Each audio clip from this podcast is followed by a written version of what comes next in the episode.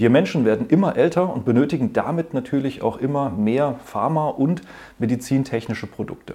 Ein absoluter Megamarkt für die nächsten Jahre und Jahrzehnte, von dem man natürlich auch an der Börse profitieren kann.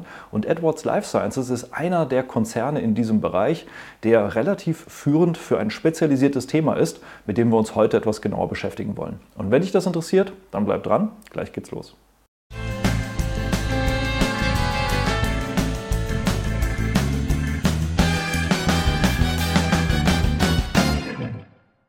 Hallo und herzlich willkommen auf meinem Kanal. Mein Name ist Maximilian Gamperling und wir sprechen heute mal über Edwards Life Sciences, einer der führenden Medizintechnikkonzerne der Welt und sehr spezialisiert auf ein spezifisches Thema und auch derzeit ziemlich im Umbruch, aber dazu sprechen wir gleich noch etwas genauer. Das Ganze basiert wie immer auf der Umfrage in der YouTube Community, die findet ja statt von Samstags bis Dienstags. Da könnt ihr mit abstimmen, welche Aktie ich mir nächsten Freitag genauer anschauen soll und natürlich könnt ihr gerne hier in die Kommentare hineinschreiben, welche Aktien ihr gerne in der Abstimmung künftig sehen möchtet. Genug der Vorrede, starten wir mal mit dem langfristigen Chart von Edwards Life Sciences und der geht zurück bis zur Dotcom-Krise, sozusagen bis zum Jahr 2000. Und dementsprechend gab es hier auch mal die ersten Einschläge in der Aktienkurs. Ansonsten sehen wir aber langfristig wirklich einen sehr sauberen und stabilen Lauf nach oben. Natürlich mit dem einen oder anderen Einbruch dazwischen, aber vom Großen und Ganzen sehen wir hier schon eine langfristig steigende Aktie. Wenn man sich das auf die letzten zehn Jahre betrachtet und hätte man vor zehn Jahren 10.000 Euro investiert, wären daraus heute nochmal Kursgewinne gekommen von 57.000 Euro. Dividende gibt es keine, dementsprechend eine Gesamtrendite von 570 Prozent oder aufs Jahr gerechnet 21 Prozent Rendite pro Jahr. Und das ist natürlich deutlich überhalb des Durchschnitts und das ist genau das, was wir auch hier sehen, wenn wir uns mal das im Vergleich anschauen zum SP 500 und auch zu den anderen Healthcare-Aktien innerhalb des SP 500, dass hier Edwards Life Sciences deutlich besser performt hat, aber zwischenzeitlich, und das sehen wir auch, schon mal fast doppelt so hoch stand und darauf gehen wir gleich auch noch mal ein bisschen genauer ein. Hängt das jetzt nur mit diesem einen Unternehmen zusammen oder sind das im Prinzip alle Unternehmen in diesem speziellen Bereich? Und dazu schauen wir uns mal ein paar Wettbewerbe an. Und dann sehen wir auch hier, dass Edwards Life Sciences da tatsächlich den anderen durchaus vorausläuft. Wir haben hier Boston Scientific mit rund 353 Prozent, Stryker mit knapp 300 Prozent, Abbott Laboratories mit 190 Prozent, Johnson Johnson mit lediglich 71 Prozent und dann hier recht abgeschlagen Medtronic mit 45 Prozent. Wir sehen also andere Unternehmen, die ebenfalls im Bereich Medizintechnik teilweise ein bisschen anders spezialisiert, aber eben teilweise doch durchaus die gleichen Produkte haben, dass da Edwards Life Sciences es durchaus voranschreitet und trotz dieses starken Abverkaufs der letzten Monate hier recht stark unterwegs ist langfristig. Die Historie des Unternehmens, wenn wir schon über das Langfristige sprechen, die geht zurück bis ins Gründungsjahr 1958. Damals hat eben Miles Lowell Edwards, das ist der Linke hier auf dem Bild, und Dr. Albert Starr eben hier das Unternehmen gegründet. Als äh, Ingenieur hatte Edwards damals den Traum mit 63 Patenten, die er dann schon aufgelegt hatte, Herzerkrankungen zu behandeln. Und das ist im Prinzip auch genau der wesentliche Fokus von Edwards Life Sciences, die Behandlung von Herzproblemen und eben Herzerkrankungen. Und darauf gehen wir gleich noch ein bisschen genauer ein, was sie da alles genau machen. Sie haben dann hier die ersten ja, Mitralklappen eben implementiert, haben sich dann eben auch zugekauft, beziehungsweise wurden dann auch mal selbst zugekauft von der American Hospital Supply Corporation im Jahr 1966.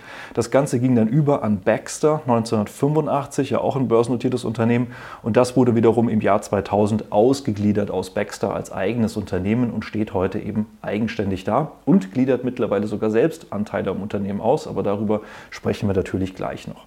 Die Produkte des Unternehmens, ja, man sieht sie hoffentlich nicht, denn sie sollen ja eigentlich, wenn, dann in einem sein, wenn man sie denn auch braucht. Und hoffentlich das braucht man natürlich nicht. Aber umso älter wir werden, umso anfälliger werden wir. Und es ist ja fast eigentlich Standard heutzutage, dass es irgendeine Art von Herzerkrankung gibt, die behandelt werden muss. Und dementsprechend ist hier Edwards Life Sciences eben mit verschiedenen Dingen aktiv.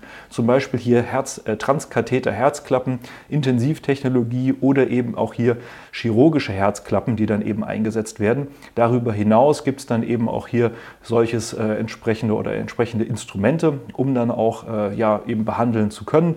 Es gibt dann eben hier auch solche Anuau Plasti Rings und dann eben hier auch noch so Patches. Also es gibt eben verschiedenste Produkte, die dann eben auch dafür sorgen, dass es eben zum Herzen, vom Herzen äh, und natürlich auch das Herz an sich besser funktioniert, dass da Probleme und eben Herzerkrankungen aufgelöst werden. Und dazu gehört dann natürlich auch Softwarelösungen beziehungsweise eben auch entsprechende Geräte, um dann eben auch die Herzfrequenz beziehungsweise die Herzgesundheit zu überwachen oder eben auch auf Daten zuzugreifen. Also Edwards Life Sciences ist da relativ spezialisiert, eben im gesamten Bereich der Herzgesundheit. Und das macht auch durchaus Sinn, denn wenn man mal schaut, was sind denn die häufigsten Todesursachen, auch im Vergleich von 2000 bis 2019, dann sehen wir, das eine sind hier eben solche äh, ja, Herzerkrankungen und das hat auch stark zugenommen äh, von 6,8 auf 8,9 Millionen.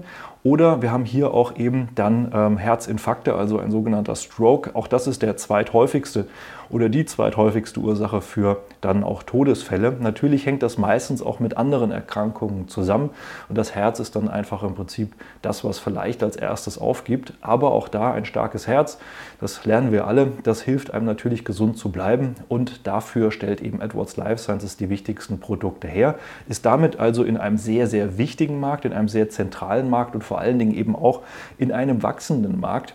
Denn das ganze Thema hier eben der Gerätschaften, alles was so mit dem Herz zu tun haben, das ist ein sehr stark wachsender Markt und soll auch für die nächsten Jahre weiterhin Wachstum zeigen. Und das hängt natürlich auch damit zusammen, dass auf der einen Seite immer mehr Menschen in den Mittelstand kommen, immer mehr sozusagen sich auch entsprechende Therapien leisten können. Denn nicht in jedem Land wird das ja dann auch von der Krankenkasse übernommen.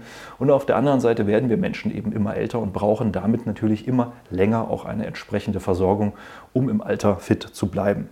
Man muss aber auch sagen, Edwards Life Sciences hat auch Probleme. Es ist jetzt nicht so, dass alles nur äh, leicht und gut läuft, sondern Sie haben eben hier auch mal tatsächlich ein geringeres Wachstum vorhergesehen. Natürlich ist es einfach ein großer Markt, in den immer mehr Wettbewerber hineindrängen. Das heißt, nur weil der gesamte Markt wächst, muss das nicht unbedingt bedeuten, dass dieses Unternehmen davon auch eins zu eins profitiert, sondern umso attraktiver ein Markt ist, umso mehr Wettbewerb und umso mehr Preisdruck gibt, äh, es dann einfach in diesem Bereich.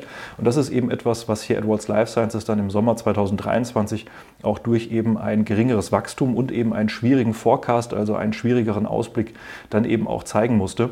Und dann im Oktober 2023 haben sie dann eben auch geringere ja, Umsätze als erwartet entsprechend kommuniziert. Und das sorgt alles dafür, dass es eben bei Edwards Life Sciences nicht ganz so vorangegangen ist. Man muss auch sagen, wenn wir uns dann gleich nochmal den Aktienkurs ansehen, dann sieht man auch, gerade so nach Corona, während Corona war ja dieses Thema in der Pandemie, dass viele ähm, ja, äh, Operationen ja nach hinten verschoben worden sind, soweit das ging. Das hat Medizintechnikunternehmen erstmal getroffen. Danach wurde sehr viel nachgeholt. Das hat wie so eine Art ja, Nachhol- und Sonderkonjunktur für Medizintechnikkonzerne bedeutet. Da ist sehr viel in kurzer Zeit passiert. Deswegen gab es 2023 und auch schon 2022 so oder so Probleme bei vielen Medizintechnikunternehmen. Und das konnte aber bei den meisten Unternehmen 2023 wieder so ein bisschen aufgelöst werden. Aber eben bei Edwards Life Sciences hat das dann doch jetzt noch ein bisschen länger gedauert. Aber wir sprechen dann gleich nochmal darüber, wie es im weiteren Verlauf aussehen kann. Was Sie aber auch selbst intern bereits versuchen, um das Unternehmen besser aufzustellen, das ist die Abspaltung eines wichtigen Bereichs. Und zwar haben Sie eben einen eigenen Bereich, der sich sozusagen nur um ja, die wie Sie es selbst nennen, hier eben die Critical Care Unit, also alles, was sozusagen Notaufnahme mit eben dringenden, kritischen Dingen zusammenhängt.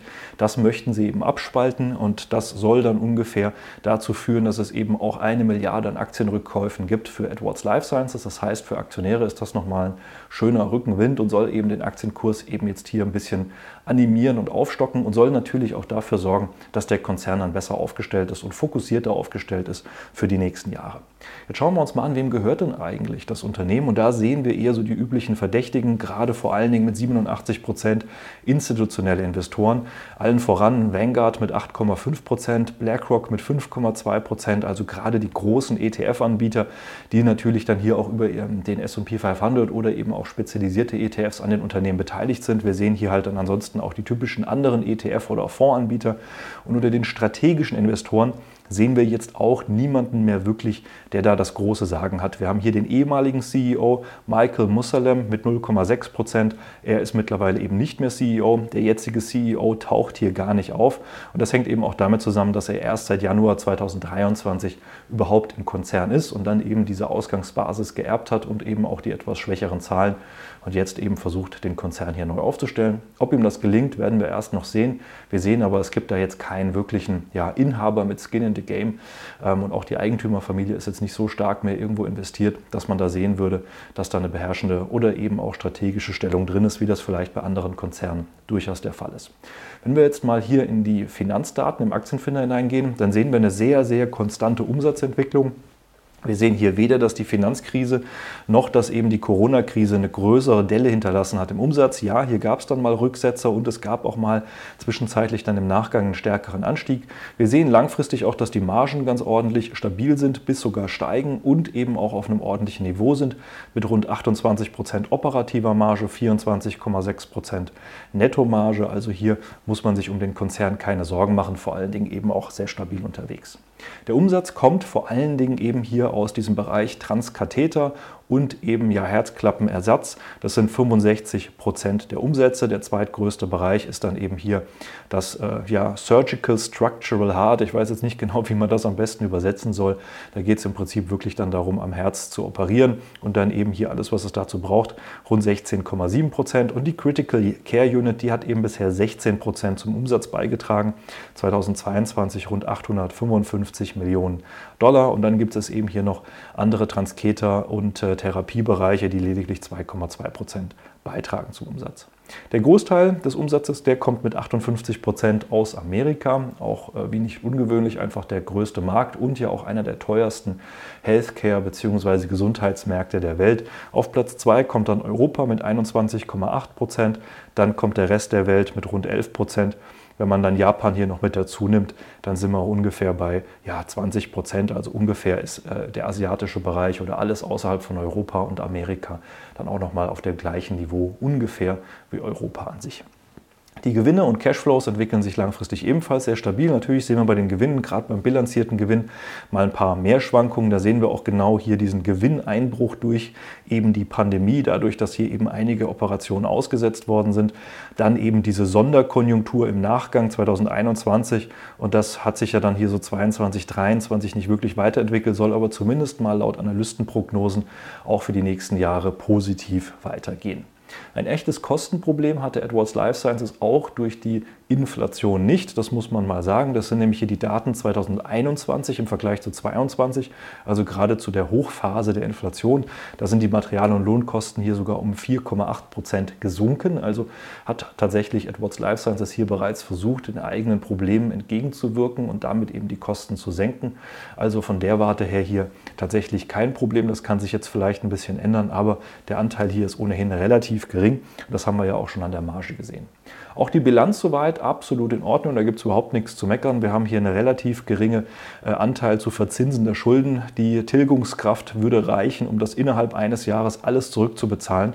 Und selbst dann wäre das alles gedeckt durch das Kernvermögen, Cash und Wertpapiere. Und wir haben eben hier auch nochmal einen großen Anteil zurückgekaufter Aktien als Treasury Stocks. Also auch da die Bilanz, äh, die ist wirklich gar kein Thema hier bei Edwards Life Sciences. Nichts, weswegen man sich Sorgen machen müsste. Auch ansonsten sehen wir, dass die Anzahl ausstehender Aktien stetig zurückgeht. Es gibt nun mal einzelne Jahre, in denen es ein bisschen nach oben geht. Ansonsten geht es eher zurück. Und wir haben ja auch gerade gelesen, dass es auch weiterhin der Plan ist, hier Aktien zurückzukaufen. Also von der Warte hier auch nochmal ein sehr steueroptimierter Vorteil für Aktionäre, dass es da nochmal Rückenwind gibt, indem einfach die eigene Beteiligung am Unternehmen äh, indirekt immer weiter steigt, ohne dass man mehr Geld ausgeben muss. Also auch da nochmal ein weiterer Rückenwind, den man da als Aktionär haben kann. Gehen wir mal in die ersten Kennzahlen hinein, dann sehen wir eben hier das KGV von rund 26, sowohl bilanziert als auch bereinigt und damit auch unter dem Schnitt der letzten zehn Jahre. Der lag eher so zwischen 34 und 38. Wir sehen das auch, da waren wir meistens eigentlich eher höher. Auch das Kursumsatzverhältnis mit 6,9, das war in der Historie eher bei 8,6. Aber das ist ja ganz normal, denn das KGV zeigt ja nicht die Bewertung an, sondern es zeigt ja die Zukunftsperspektive eines Unternehmens an. Und das hängt natürlich stark am Wachstum. Und wenn das Management und eben die Firma einen schlechten Forecast gibt, also eben zeigt, dass sie nicht mehr so stark wachsen, wie der Markt das bisher angenommen hat, dann sinkt natürlich eben äh, die künftige, ähm, ja, der Wert des Unternehmens, das, was man heute bereit ist für das Unternehmen zu zahlen und für die künftigen Gewinne. Und dementsprechend gehen diese Zahlen hier zurück. Die Frage bleibt dann natürlich, wie können denn die weiteren Entwicklungen aussehen? Und ja, da kann sich natürlich jeder so ein bisschen ein eigenes Bild machen. Wenn wir das mal so ein bisschen vergleichen zu dem, was wir in anderen Unternehmen sehen, dann sehen wir auch bei Boston Scientific rund 26, auch Stryker bei 26, Abbott bei 24 und dann haben wir hier Johnson Johnson bei 15. Und äh, wir sehen aber auch, dass das ungefähr diesen historischen Durchschnitten entspricht und wir hier gerade bei diesen Unternehmen eigentlich relativ eng beisammen sind, außer dass Edwards Life Sciences hier eben historisch auch die höchsten KGVs bisher im Schnitt hatte. Wenn wir mal die ersten Beweg Bewertungen hineingehen und damit hier in den Piotrowski-Score, dann sehen wir 5 von 9 Punkten. Es gibt Abzug dafür, dass die Kapitalrendite etwas gesunken ist. Wir sehen, ähm, dass es hier eben auch mal ähm, mehr Gewinn als Cashflow gegeben hat, also einfach, dass der Cashflow hier zurückgegangen ist. Äh, wir sehen hier, und das dürfte ein eher einmaliger Effekt sein, denn ansonsten haben wir das eigentlich langfristig nicht gesehen. Wir sehen, dass die Liquidität leicht gesunken ist und auch die Produktivität leicht gesunken ist. Das heißt, vom Großen und Ganzen hier ein bisschen Punktabzüge, die sich 2023 aber vielleicht ein bisschen aufhellen könnten, wobei 2023 mit Sicherheit auch eher ein Übergangsjahr war, wo diese ganze Sonderkonjunktur nach der Pandemie dann eben auch mal abgeflaut ist und sich das wahrscheinlich erst so 2024 2025 wieder positiv entwickeln könnte, falls eben Edwards Life Sciences hier dann auch die richtigen Weichen für die Zukunft stellt.